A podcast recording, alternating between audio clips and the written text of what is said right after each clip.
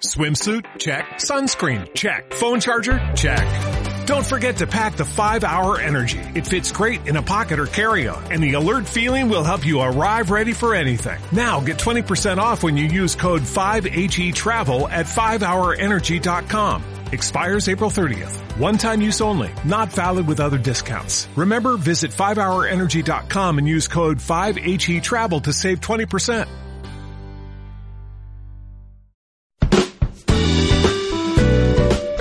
A continuación en La Voz del Derecho, dos puntos. El análisis, la crítica, la reflexión sobre los hechos de actualidad. Dirigen y presentan Felipe Abello y Fernando Pico. Dos puntos en La Voz del Derecho. Le damos la bienvenida a todos nuestros oyentes de Dos Puntos en la Voz del Derecho. Hoy es jueves 13 de septiembre, son las 7 y 6 de la noche. Estamos saliendo en vivo, como todos los jueves, con una nueva entrega de nuestro programa. Eh, y como siempre, Fernando, eh, con nosotros. Fernando, ¿cómo va todo? Bien, Felipe, todo muy bien. Eh, también un saludo para todos nuestros oyentes. Gracias por acompañarnos. Y eh, bueno, el día de hoy creo que para, para introducir el tema que nos corresponde, creo que vale la pena ubicar a nuestros oyentes en todo el tema relacionado con el derecho de la competencia y particularmente inicial, eh, de manera inicial dentro de los campos de las prácticas restrictivas de las competencias y muy en particular lo que podría denominarse como las acciones individuales derivadas de las prácticas restrictivas de la competencia. Así es, Fernando. Y es un asunto, bueno, novedoso también, hay que decirlo, pues por lo menos novedoso para la discusión podríamos decir, colombiana y, y que es el tema que vamos a abordar el día de hoy, pues lo vamos a tocar con una persona que conoce muy bien el asunto y que además nos puede ilustrar también bastante bien sobre el tema. Así es. Eh, recuerden a todos nuestros oyentes que estamos en, en Twitter, eh, arroba dos puntos, arroba la voz del derecho y podemos eh, ir también teniendo el debate o los puntos que ustedes quieran aclarar eh, a través de las redes sociales. Pues la idea es que interactuemos y que, y que nuestros oyentes puedan participar. Bueno, no, no siendo más, pues damos la, la bienvenida a nuestro invitado del día de hoy, de hoy. Él es Juan David Gutiérrez Rodríguez, es abogado de la Universidad Javeriana, tiene una maestría en Derecho y Economía de las universidades de Bolonia, de Erasmus eh, maestría en políticas públicas en la Universidad de Oxford, actualmente consultor independiente y candidato a doctor en políticas públicas de la Escuela de Gobierno de la Universidad de Oxford. Juan David, bienvenido, mil gracias por aceptar la invitación. Muchísimas gracias a ustedes y buenas noches para todos nuestros oyentes. Bueno, eh, para entrar en materia, eh, lo primero que le preguntaríamos a nuestro invitado es que delimitemos eh, el tema del que vamos a hablar hoy, eh, hagamos como una introducción a grandes rasgos para que nuestros oyentes vean cómo vamos a ir decantando el debate el día de hoy. Perfecto. Sí, digamos, y podríamos empezar básicamente con decir, en el marco, digamos, de la libre competencia, hay unos escenarios en los que la autoridad administrativa, que en este caso es la Superintendencia de Industria y Comercio, sanciona la transgresión al derecho a la libre competencia, que uno podría decir es un derecho colectivo, es un derecho que ampara la Constitución, el famoso artículo 3, el 6, perdón, 333 de la Constitución, y que en ese orden de ideas, dentro del artículo 333, se dice todos los colombianos tienen derecho a la libre competencia y se van a garantizar ese libre juego del mercado, oferta y demanda con las salvedades que la ley traiga. Pero en ese orden de ideas acontece el, el evento, digamos, relacionado con eh, las sanciones que establece la superintendencia, que son sanciones inicialmente esa transgresión colectiva. ¿Qué, ¿Qué, acontece, digamos, respecto de los derechos individuales de las personas que al amparo o, bueno, con fundamento en esa transgresión ven vulnerados sus derechos eh, individuales? ¿Qué, ¿O qué, qué decir, digamos, respecto de ese tema? Bueno, Fernando, usted ya hizo una muy buena introducción del tema. El derecho a la competencia eh, establecido en la Constitución es un interés colectivo, es un derecho de tipo colectivo. Y por eso el Estado eh, lo protege, porque es una, digamos, las normas son de orden público y cuando la superintendencia investiga una presunta infracción, eh, lo hace como, digamos, autoridad administrativa en un proceso de derecho administrativo sancionador y eh, por la naturaleza del proceso, la superintendencia realmente lo que puede hacer es multar a las empresas. También puede hacerle, digamos, dar algunas órdenes respecto de la conducta, por ejemplo, prohibir determinadas conductas, pero realmente su herramienta más importante es la sancionatoria, en, digamos en este caso con multas, que busca disuadir eh, la realización de prácticas restrictivas de la competencia. Y la pregunta de usted, bueno, ¿y, los consumidores?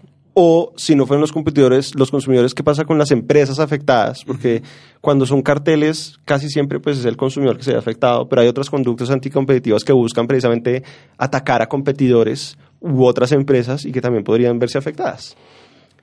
Eh, en ese sentido, el derecho colombiano no es que no cuente con herramientas para que los afectados busquen el resarcimiento de los perjuicios que les puede haber ocasionado una práctica restrictiva de la competencia. El problema es que su, digamos, su funcionamiento en la práctica, eh, por las barreras que existen para los afectados, eh, el hacer uso de esas acciones judiciales, pues ha impedido que realmente eh, ese, ese camino funcione.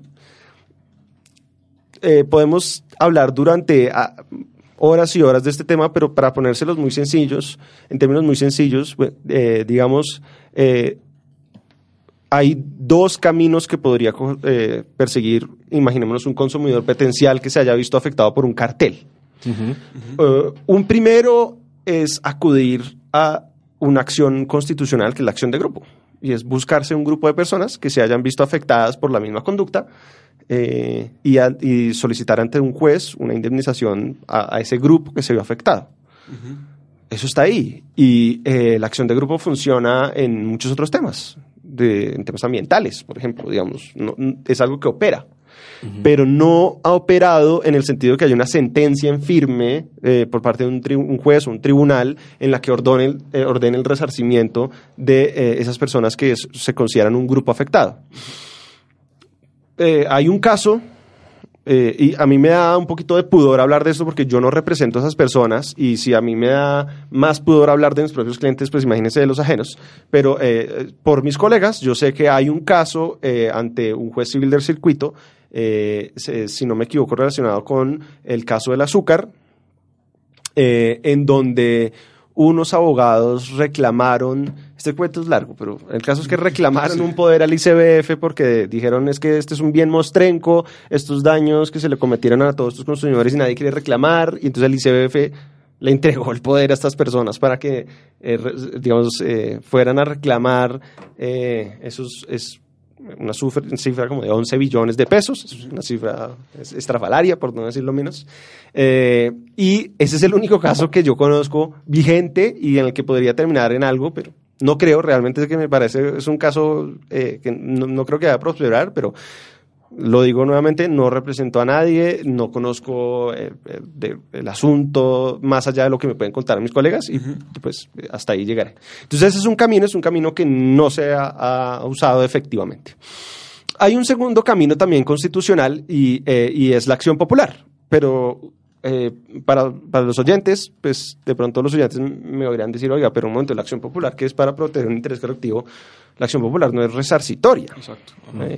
Eh, pero, ¿qué pasa? Pero finalmente, eh, si hay un interés colectivo que expresamente protege la Constitución, que es la libre competencia económica, y ha habido casos en los que eh, se ha tratado de usar, tampoco ha prosperado tampoco has prosperado los pocos casos en los que eh, las personas van ante un juez eh, esgrimiendo que una vulneración a la libre competencia económica como interés colectivo eh, y pues haciendo uso de la acción popular tratando de llegar a que el juez tome una determinación que sea conductual, no de resarcimiento, pero sí de ordenar algo. Y finalmente, pues le queda a las personas simplemente ir a la justicia ordinaria y tratar de reclamar algún perjuicio. Pero si la acción de grupo era difícil, pues esta es aún más difícil, porque eh, pues ustedes saben muy bien que una acción ordinaria toma mucho tiempo, se requiere mucho músculo para hacerlo, y si yo soy un consumidor de la calle, que digamos yo, me, yo le compré durante tantos años a mi bebé los pañales y resulta que encontraron cartel los pañales, pues creo que me cuesta más el proceso que ir a demandar. Eh, entonces ese camino tampoco ha operado. Y, tengo la sensación de que la gente tiene la idea de que en todo caso la, justicia es demasiado lenta, entonces ¿para qué?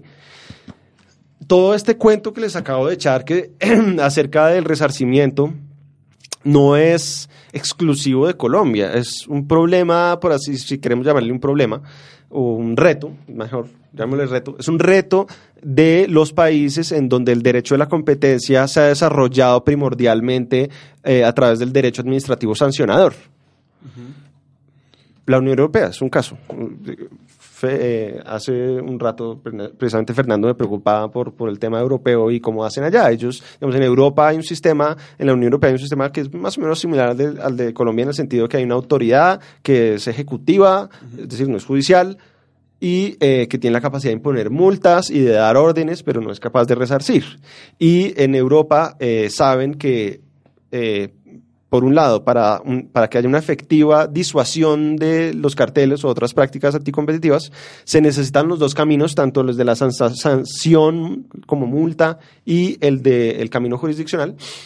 Em, y allá no funciona muy bien, no funcionaba muy bien y, pasaba como en Colombia que existía formalmente un derecho al resarcimiento que debía tramitar las autoridades jurisdiccionales de cada país, pero incluso había, como ustedes saben, eh, posibilidad de que una, un cartel tuviera dimensiones que iban más allá de un país, podían ir afectar todos los países de la Unión Europea.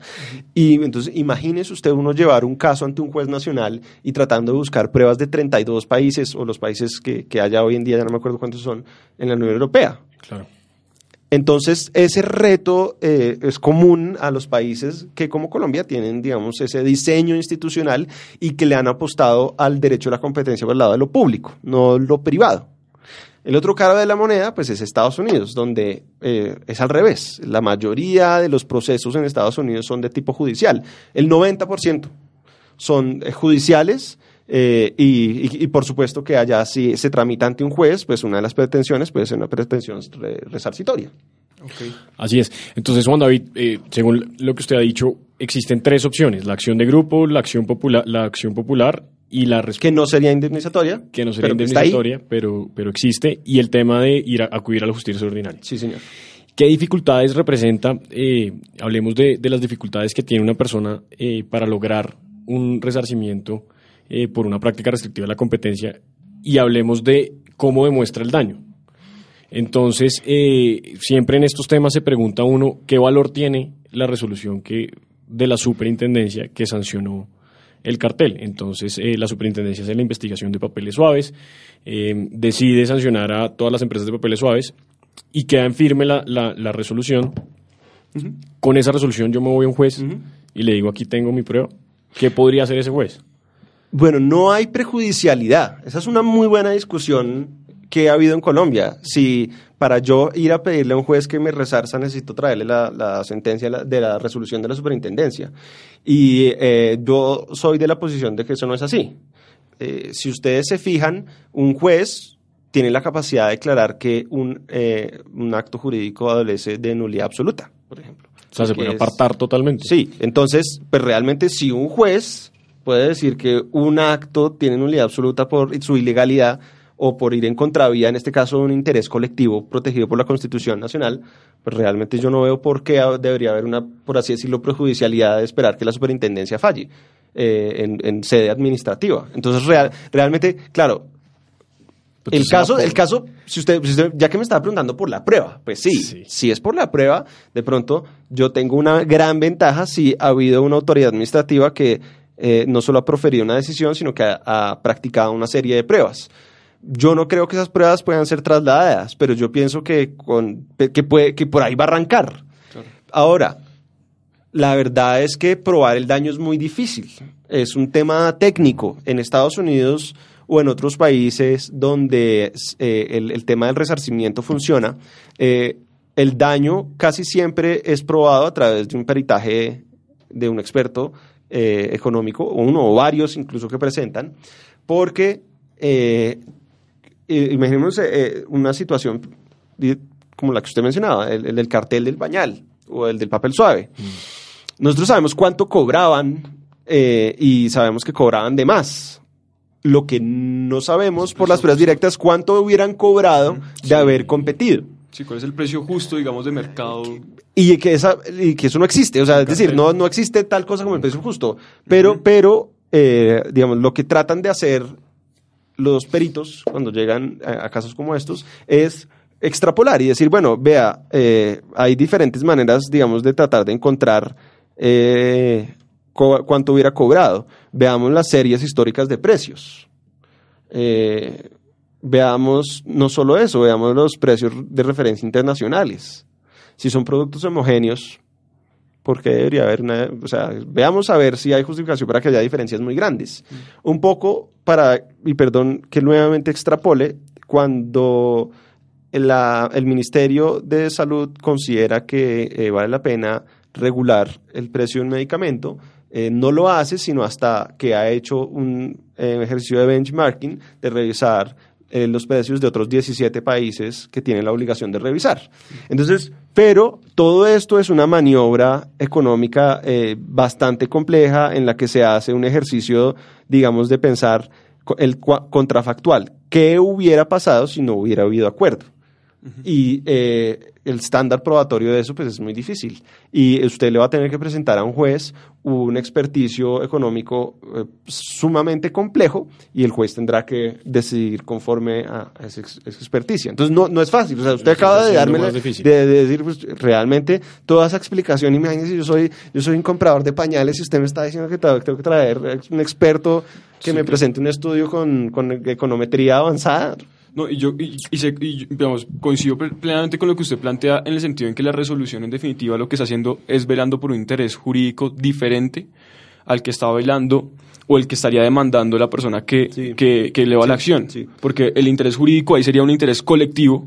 Cuando yo estoy demandando, yo estoy buscando otro interés, que es mi interés particular. Entonces no solamente me, me puedo basar en la resolución perfectamente, pero tendré que darle ese otro elemento adicional que me permita a mí acreditar el margen de perjuicio. Y es justamente lo que estamos hablando, y es ese margen de perjuicio de precio, bueno, ese precio entre comillas justo, ese precio que usted cobraría si no hubiese existido cartel, pues cuál sería.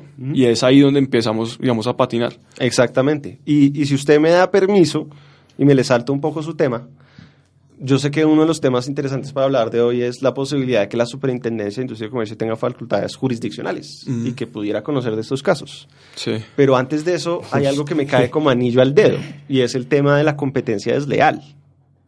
Claro. El- el- la ley 256 de competencia desleal establece un procedimiento mediante la el cual, un procedimiento judicial, mediante el cual eh, una persona que haya sido víctima de un acto de competencia desleal puede, entre otras, eh, digamos, eh, obtener un resarcimiento por un, por un acto desleal.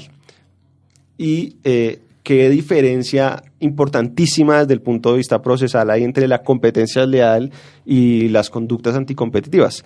Que el proceso de competencias leales es intersubjetivo, es entre partes. Yo lo que estoy buscando es que yo afectado, no estoy tratando de proteger al mercado, sino yo solito el afectado, quiero que me resarzan porque me generan un daño o quiero prevenir un daño que me van a causar porque también hay una acción preventiva. Entonces eso es intersubjetivo y eso es diferente. Aquí no estamos tratando de proteger a- al mercado o al proceso económico, sino es a una, a una parte interesada y que es capaz de probar un daño o un futuro daño que hay que eh, detener. Y la, y la superintendencia tiene funciones jurisdiccionales desde hace un tiempo largo en esa materia. Y, y ciertamente alguien podrá preguntarse, uy, pero ¿y si la superintendencia tiene funciones jurisdiccionales sin competencia leal, de una vez de las de prácticas restrictivas. y yo no sé ustedes qué piensen. Ya les contaré yo qué pienso, pero no me les quiero adelantar. Antes, antes de pasarnos a, a ese tema, Juan David, eh, y, y- y, pues como terminando el tema de, de los desincentivos o de las dificultades o los retos que tendrían las personas en tratar de demostrar una, un daño o una indemnización de perjuicios o lograr una indemnización de perjuicios por una práctica restrictiva. Eh, ¿Usted estaría de acuerdo en que, digamos, pues se incentive ese tema de, de, las, de, de buscar un resarcimiento por parte de, de las personas afectadas o de los consumidores? Pero hablemos de un tema de, de la delación o el programa de beneficios por colaboración. Sí.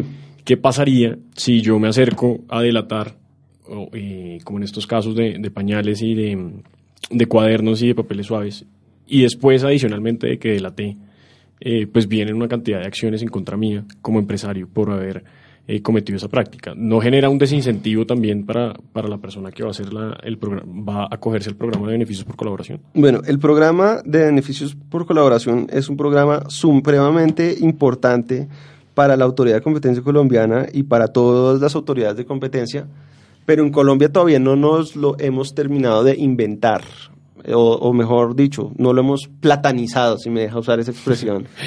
¿Por qué? Porque hay unos cabos sueltos y hay por lo menos tres cabos sueltos. El primero es el que tiene que ver o que concierne con temas penales. Ah, claro.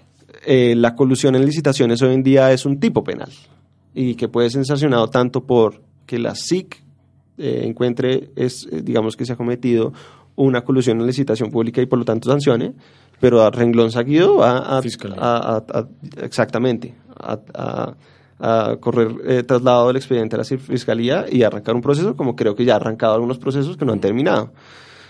Le- el delator no tendría esa protección, esa inmunidad penal, porque no la incluyeron. Y eso es un problema grave. Ahora, ¿qué pasa? Que no ha habido delatores en, eh, Colusión. en colusión, solo ha habido delatores en carteles puros y simples.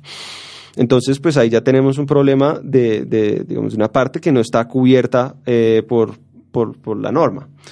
Eso es solo un frente. El segundo frente fue el que abrió, abrió la Comunidad Andina de Naciones, cuando, eh, en, precisamente en este caso que estamos hablando de la delación de pañales y cuadernos y todo esto, eh, la autoridad ecuatoriana consideró que eh, no había habido un resarcimiento suficiente y, digamos, digamos, inició una acción ante la, la comunidad andina y la comunidad andina le dio la razón. Y en ese momento está, eh, hay un litigio muy grande en- precisamente ante, el Tribunal de Justicia andino por esa decisión, porque, eh, digamos, la- la- casi que le están ordenando al Estado colombiano y al peruano de paso que, oiga, usted, ¿por qué no sancionó a los delatores en Colombia cuando generó unos daños que son no solo colombianos, sino comunitarios de la comunidad andina? Es un segundo como diría mi mamá, una segunda tronera que se abrió por Claro, ahí. y ahí Y, la tercera, la que usted acaba de decir, es la de eventualmente, pues un resarcimiento civil, pues tampoco está contemplado y pues, eh, pues habría que ver qué, qué se haría.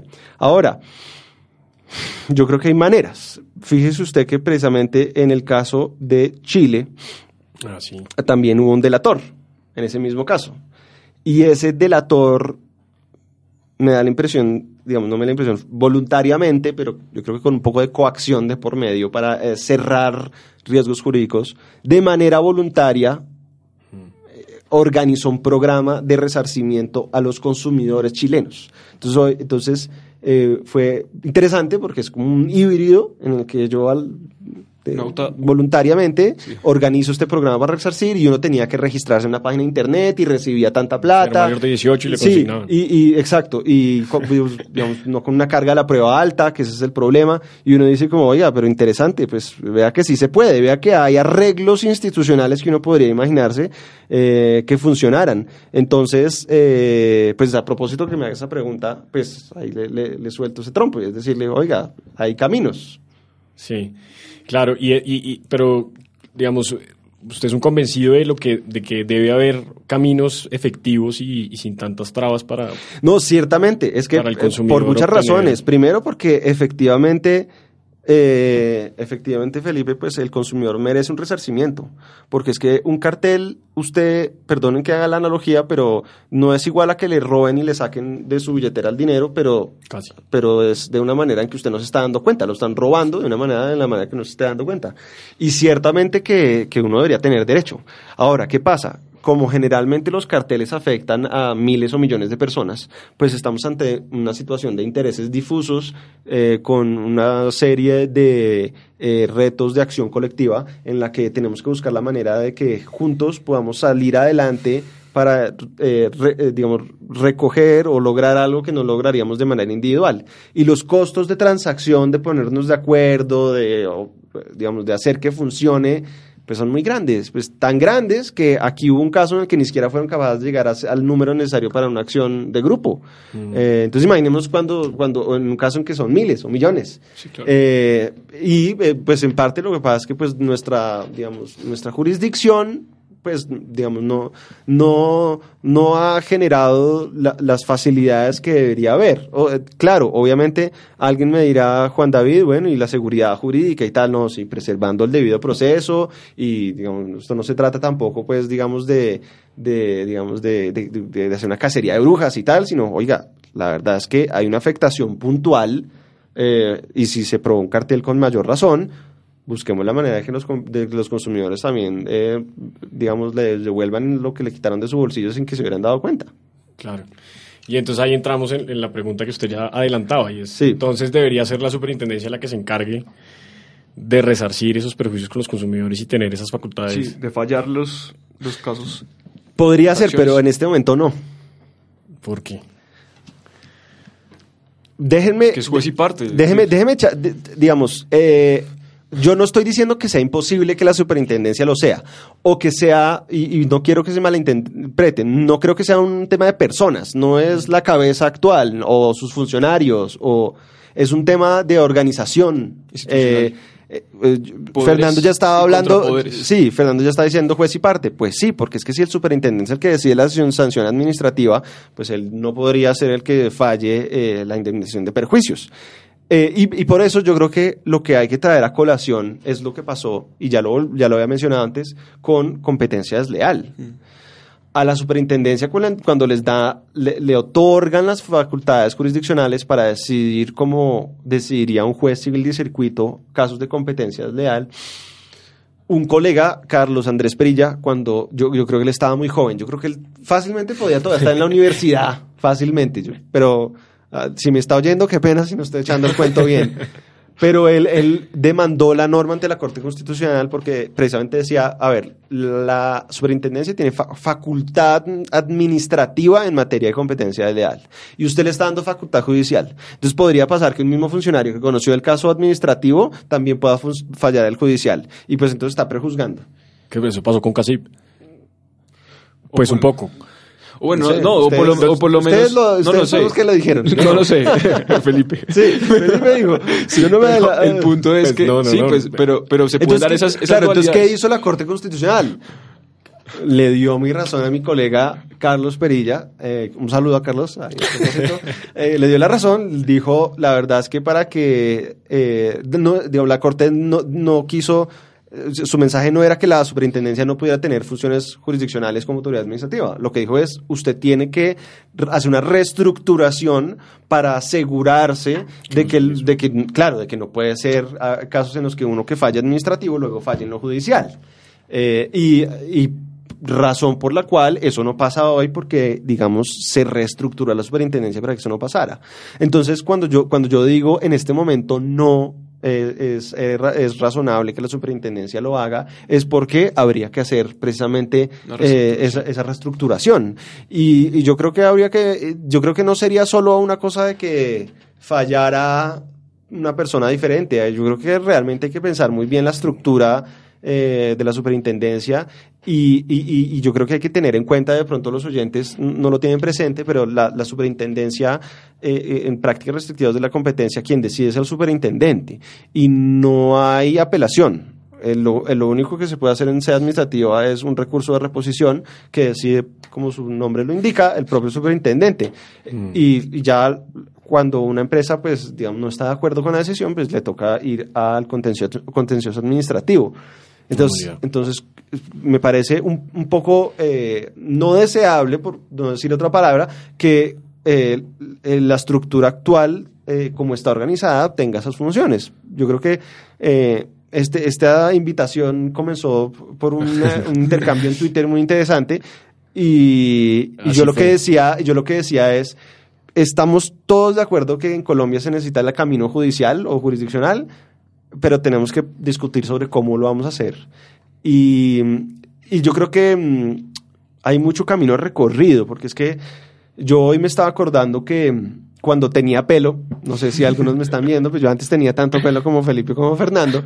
Pucha. Eh, No diga eso porque nos preocupamos aquí también. eh, cuando yo tenía pelo, y eso, y eso fue hace unos años, eh, en el año 2006, la Universidad Externada de Colombia nos invitó a, los abogados que trabajamos en estos temas a unas jornadas para pensar en una propuesta de reforma de la ley de competencia. Y eh, en esas jornadas, yo me acuerdo perfecto al doctor Archila en un computador, así como usted eh, estaba oyendo, él más o menos redactando con un proyector cómo quedaría la norma y todos ahí como discutiendo cómo iba a ser. Y llegamos al punto de las funciones jurisdiccionales. Y entonces, lo primero que dijimos, antes de pensar en la SIC, pensamos es, uy, pero que no le llegue a la justicia ordinaria esa vaina así porque necesitamos jueces muy especializados. por lo que estamos hablando de la prueba.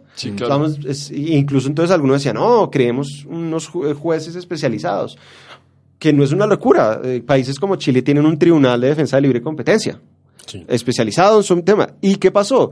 Que eh, luego le levantó a alguien la mano, con razón, creo que además decía, oiga, pero si le vamos a, vamos a hacer esa modificación en la estructura de la Administración de Justicia, entonces tal vez la ley tendría que ser estatutaria porque si vamos a modificar la administración de justicia, pues tiene que tener rango de ley estatutaria y no puede ser la ordinaria como estábamos pensando. Entonces ahí todos ya dijeron, ah, no, no, no, entonces no, porque si, si sea difícil que pase nuestra reforma de ley de competencia, imagínense si le decimos que tiene que ser estatutaria. Y hasta ahí llegó ese cuento. Ahí se quedó. Sí. 7 y 36 de la noche, vamos a un pequeño corte comercial y ya regresamos en dos puntos en la voz del derecho.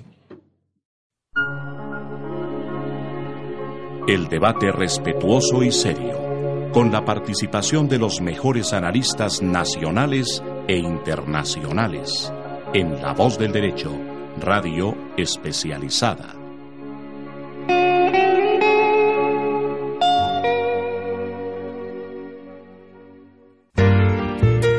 En La Voz del Derecho, espacios para la actualidad jurídica colombiana, transmitiendo desde Bogotá.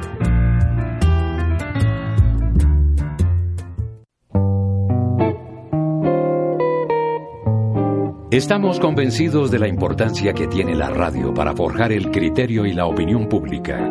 Y sabemos que la tecnología en el siglo XXI es el mejor vehículo actual para la comunicación y el diálogo. La voz del derecho.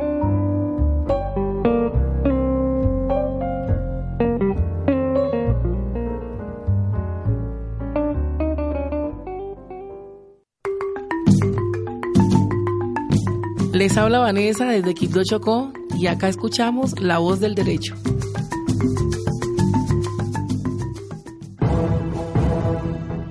La Voz del Derecho. Presencia múltiple con oyentes en todas partes.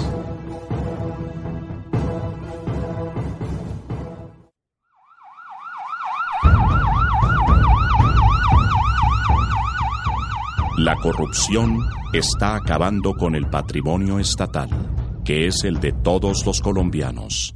La corrupción es un cáncer. Si usted conoce sobre hechos o actos de corrupción, está obligado a denunciar ante la autoridad competente. Campaña de la voz del derecho.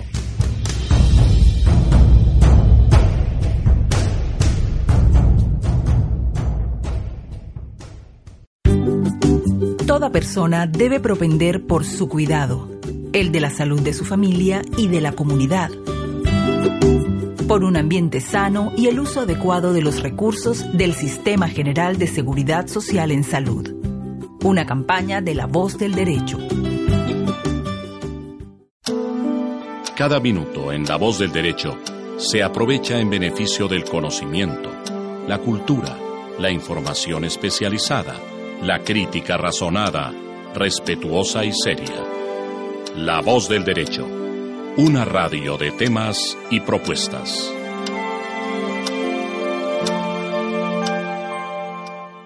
Atención. Los audios de La voz del derecho están ahora en el podcast de iTunes. Ingresa desde tu smartphone Apple y suscríbete al podcast de La voz del derecho. Escucha con fidelidad y buen sonido los programas y debates que transmitimos. La voz del derecho, una radio de temas y propuestas. Regresamos en dos puntos en La Voz del Derecho, son las 7 y 39 de la noche. El día de hoy estamos hablando acerca de, las indemnizaciones individuales eh, frente a las prácticas restrictivas de la competencia. Eh, nuestro invitado del día de hoy es Juan David Gutiérrez Rodríguez y en la primera parte de nuestro programa pues hemos hablado acerca de las dificultades que representa eh, para un consumidor iniciar una acción como estas, la problemática con la delación, el contexto y, pues eh, al final estábamos, antes de ir al corte, eh, Juan David nos estaba explicando el tema de las facultades jurisdiccionales y de la discusión que hubo de si se le daba la super o no y en eso terminamos, Fernando. Sí, yo, yo creo que un poco para retomar el tema de las acciones derivadas de la, de la vulneración a las, al, al derecho de la libre competencia, Podríamos decir entonces que evidentemente el, asunto puntual es eminentemente probatorio, digamos, la problemática, el reto es probatorio para el consumidor, la empresa, de acuerdo. que se ve, eh, digamos, afectada por el hecho de la, de la práctica y que busca un resarcimiento individual. En ese orden de ideas, se requeriría de una norma en Colombia para que exista una flexibilidad probatoria, o por lo menos para que se aporte esa prueba de forma mucho más fácil o la empresa que ha sido sancionada el aporte de forma más fácil, algo así como lo que existe en Europa con la directiva del 2014. Bueno, la directiva lo que busca es ayudar a coordinar y lo que busca es eh, facilitar. Más que una acción nueva, lo que estaba buscando era facilitar. Yo creo que necesitamos un mejor diagnóstico de qué está pasando. Eh, yo creo que estamos hablando con muchas anécdotas y que merece estudiarse mejor qué está pasando.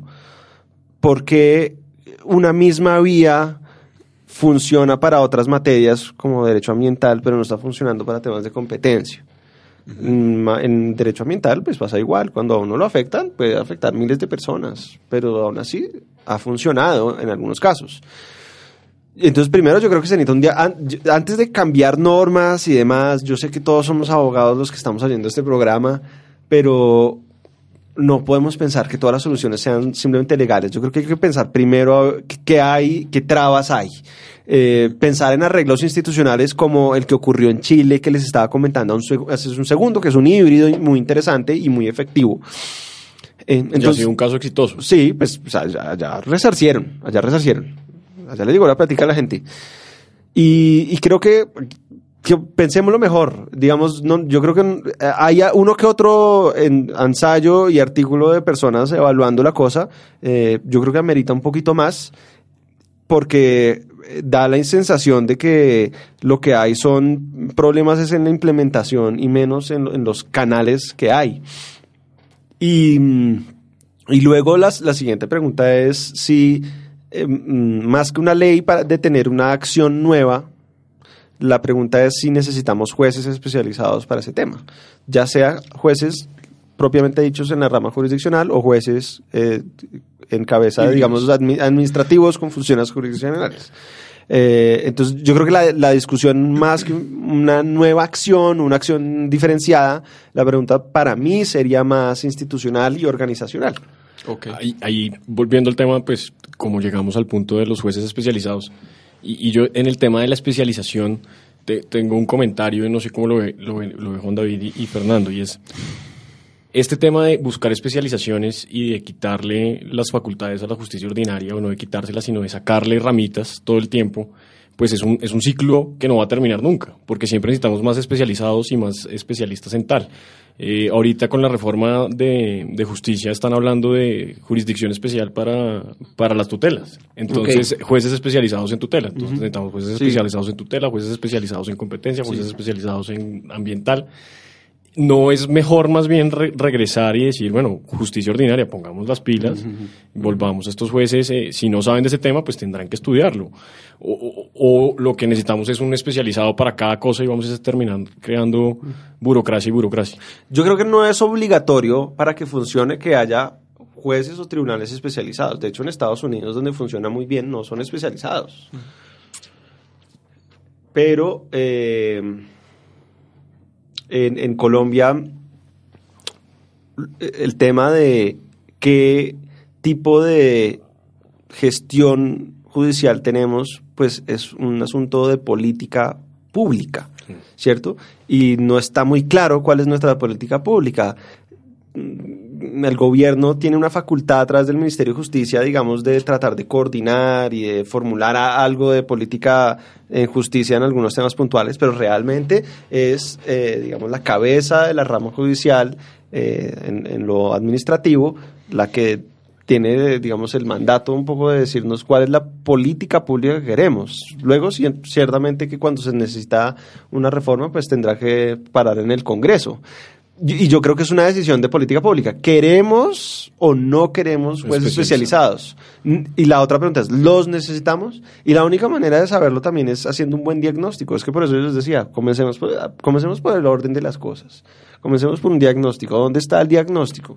Y, y entonces, pues, cuando hablamos de ese tema de la justicia, y yo trabajé en el Ministerio de Justicia con, con Juan Carlos Esguerra, me di cuenta, y los que trabajan en temas de justicia lo saben mejor que yo, que eh, en Colombia no estamos muy bien en, en temas de información de, digamos, de la justicia.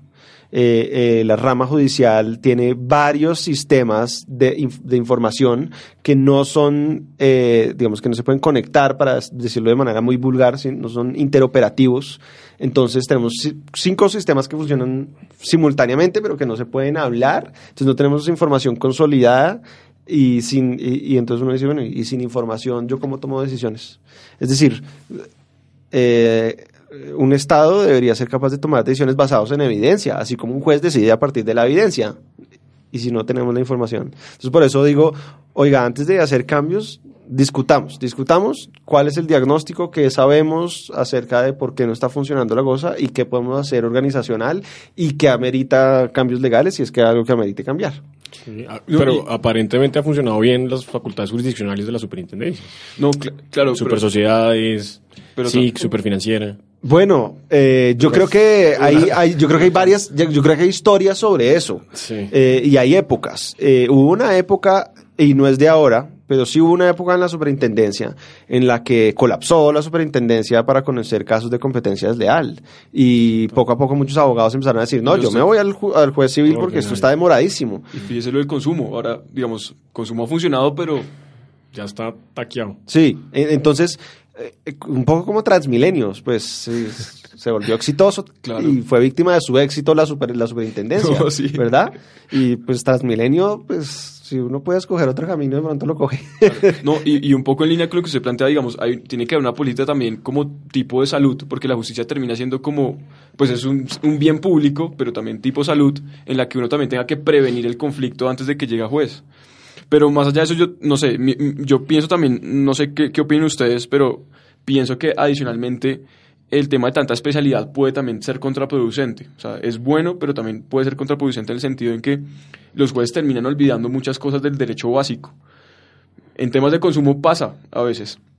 Y es, se olvidan del código de comercio, que es norma supletiva, y todo lo quieren resolver esa punta De estatuto. de estatuto. Y empiezas a atom- atomizarse las facultades jurisdiccionales también. Vea lo que está pasando, o pasó en el acuerdo ahora que llegaron con la aeronáutica civil, pero lo que pasaba con la aeronáutica, todos los temas de aeronáuticos se van, de consumidor aeronáutico, entonces se van ahora, esa es la aeronáutica. Entonces el consumidor se va a encontrar una puerta en un laberinto. Entonces, si, si, si esto es turismo, entonces me toca irme que al ministerio o me toca la superintendencia. Si es consumidor financiero, entonces me toca la, al a la superfinanciera. Uy, si es aeronáutico, entonces me toca con la aeronáutica civil.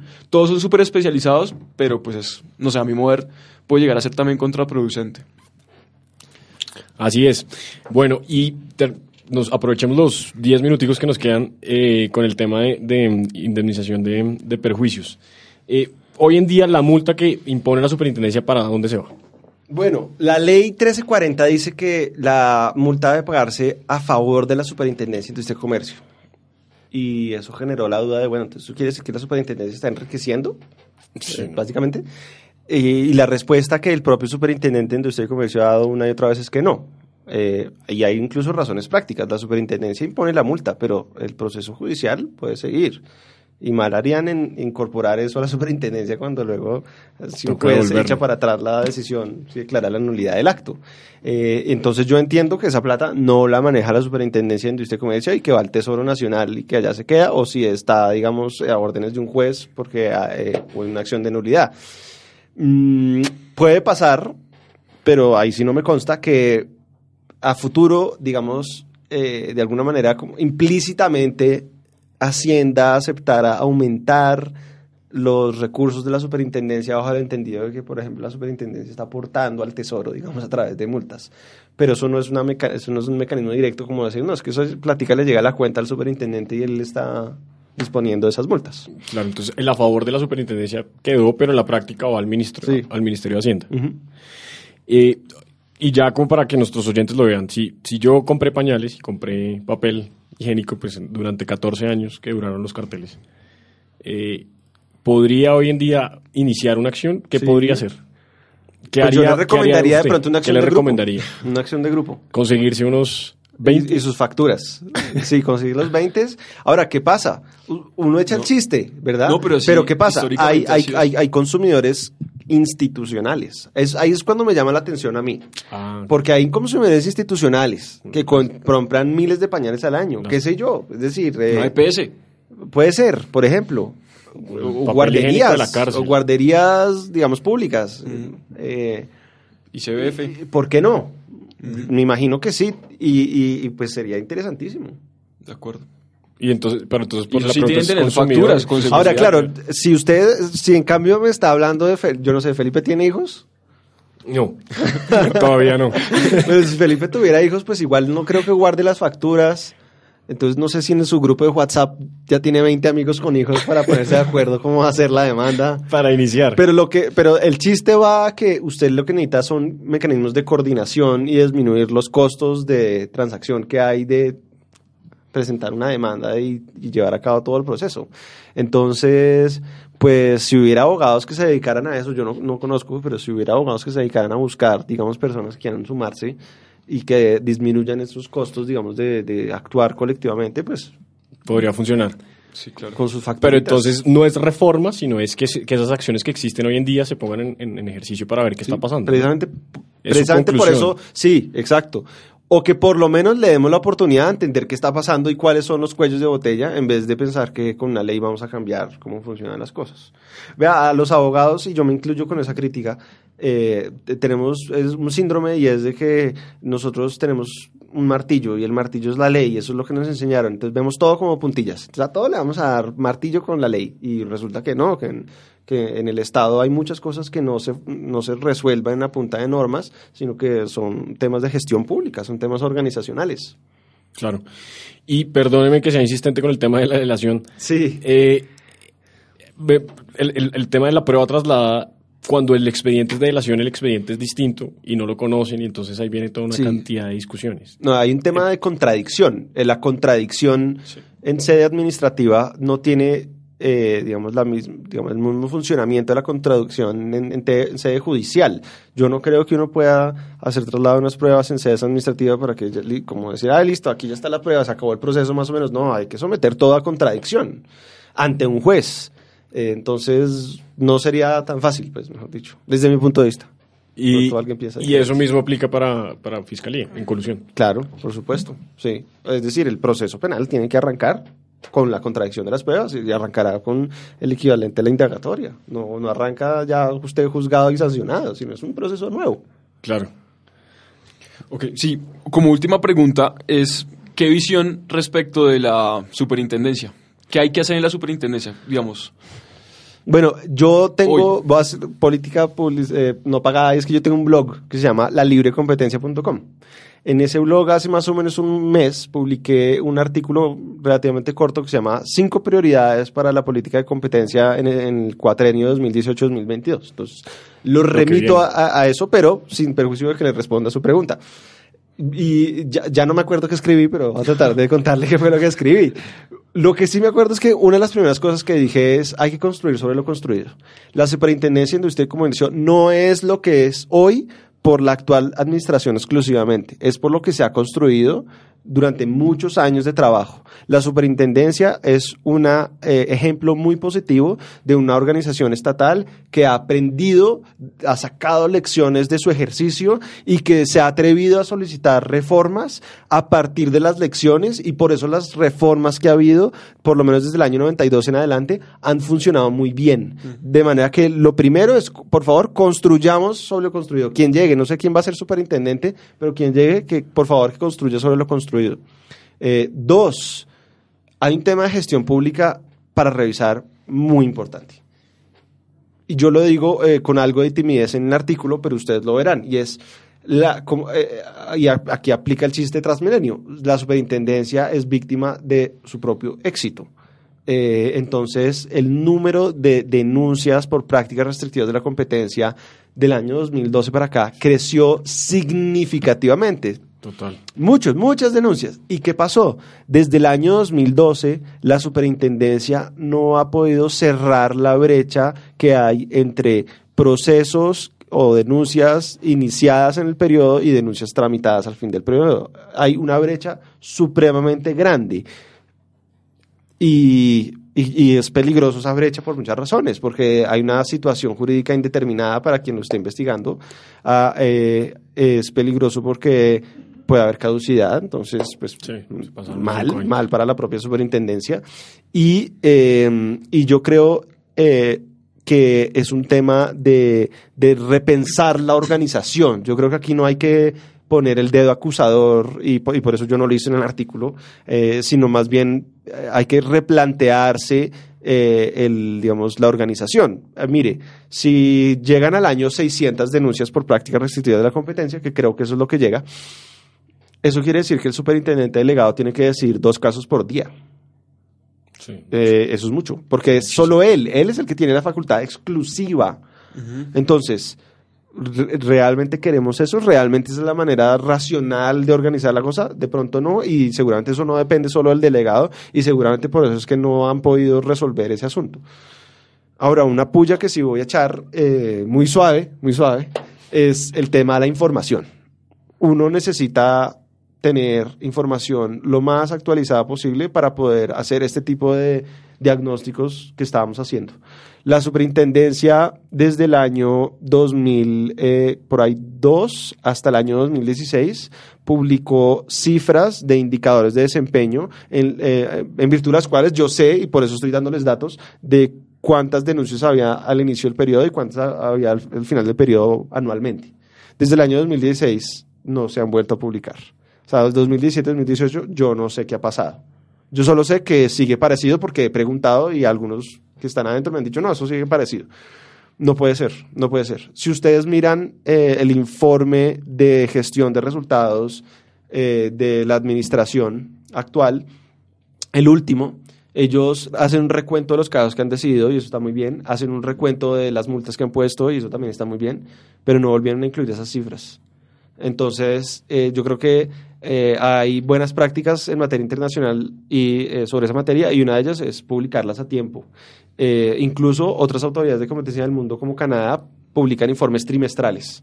Entonces yo creo que hay una oportunidad de mejora, para decirlo de una manera políticamente correcta, en, en- en ese sentido.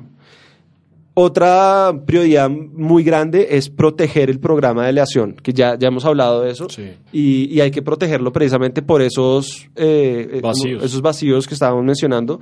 Eh, eh, particularmente el de la CAN luce problemático porque im- implica, digamos, organizaciones internacionales, más allá de lo que hagamos solo acá. Pero es, es realmente una herramienta muy importante para la autoridad de la competencia eh, que necesitamos seguir perfeccionando. Yo creo que vamos bien, está funcionando, pero es perfectible y yo creo que el superintendente que venga eh, debería pensar en maneras de, de- de proteger ese- esa herramienta y de fortalecerla. Un comentario acerca de lo de las multas. ¿Está de acuerdo en aumentar multas o, o considera que ya es suficiente con, con lo que está establecido hoy en día? No, yo creo que el tema, eh, yo creo que, mm, yo creo que hay que darle un tiempo a la multa que tenemos hoy en día, porque eh, Probarla. La, de, la- de la tenemos que probar, digamos, eh, que no sea disuasoria, a mí no me queda tan claro. Yo la verdad he visto a las empresas muy preocupadas por esas multas, como no las veía tanto antes. Eh, eh, más bien yo ¿Pero lo que- más por gestión y probabilidad de ser sancionadas o, o por el monto? Es que yo creo que son las dos cosas. Para los que han estudiado, eh, digamos, teoría sancionatoria, tanto el visto penal como administrativo, eh, no solo es importante el monto de la multa, sino la probabilidad de ser detectado y sancionado. Eh, si algo ha hecho bien esta superintendencia, esta administración actual, es, es- es generar un imaginario de que la superintendencia está ahí y que ojo porque les voy, porque yo no me vengo con cuentos. Y yo creo que eso es supremamente positivo de que ese imaginario colectivo en empresarios, pero también en gente del común diga, no, hay una autoridad eh, Fuerte. eh, fuerte, seria, eso es algo que ha hecho muy bien el actual superintendente y yo creo que hay que reconocérselo. Eh, pe- pero él- él- él- yo, yo he visto en varias entrevistas que él aboga por el tema de más multas, yo no estoy seguro. En cambio, a mí sí me parecería interesante pensar en otras cosas eh, que se han probado en otras jurisdicciones y que valdría la pena pensar acá. Pues, le voy a mencionar solo dos puntuales. Una es eh, que las personas que, por ejemplo, eh, hagan parte de, de un cartel eh, en, en una licitación o una colusión de- en licitaciones eh, no puedan volver a contratar con el Estado. Eh, eso me parece una sanción muy interesante. Es Porque- una consulta anticorrupción, más o menos. eh, bueno, no crea, Pero- pero para que ustedes luego organicen otro programa, hay un senador del Centro Democrático, perdón, no, es un representante de la Cámara del Centro Democrático que presentó un proyecto de ley Para eh, esa- con esa sanción. por esa sanción. Entonces, de pronto la vamos a tener. Eh, esa es una. La otra que es muy interesante y que acaba de probar Perú eh, es darle beneficios no al delator, sino a terceros. O sea, un tercero que por cualquier motivo tuvo conocimiento de un cartel y además tiene sopló. pruebas, Sí, bueno. va y denuncia. Bien. Pero Eh, sí, aquí, aquí me está haciendo una cara tenaz eh. Felipe. No, pero bueno, eh, esa, esa me parece... sí, hay, esa me- delatores, hay delatores de mentiras hoy en día. Sí, yo creo que podemos dejar que Perú trate y después nos cuenten cómo les fue. No, pero- Eh, pero la, la primera que mencionamos sí me parece clave. O sea, que una persona que haya defraudado el Estado no tenga la posibilidad de seguir defraudándolo en licitaciones. Creo que hay que pensar en eso. Muy bien, Juan David. Lástima que se nos acaba el tiempo. Muy rica la, la conversación, la entrevista. Muchísimas gracias por aceptar la invitación. A ustedes. A, todos ustedes. nuestros oyentes, nos vemos el próximo jueves con un nuevo invitado en Dos Puntos en La Voz del Derecho. Muchas gracias. Gracias. Escucharon en La Voz del Derecho dos puntos. El análisis, la crítica, la reflexión sobre los hechos de actualidad. Estuvieron con ustedes Felipe Abello y Fernando Pico. Dos puntos en La Voz del Derecho.